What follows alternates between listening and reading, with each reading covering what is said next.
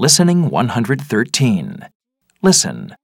What is the astronaut's destination? The astronauts launch their spaceship and blast off into space. They leave the Earth far, far behind and fly to another place. They get to their destination. It's a space station in the stars.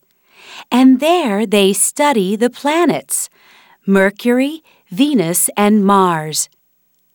The astronauts go on spacewalks. They float in the dark, black sky. They spin around in their spacesuits and see satellites go by.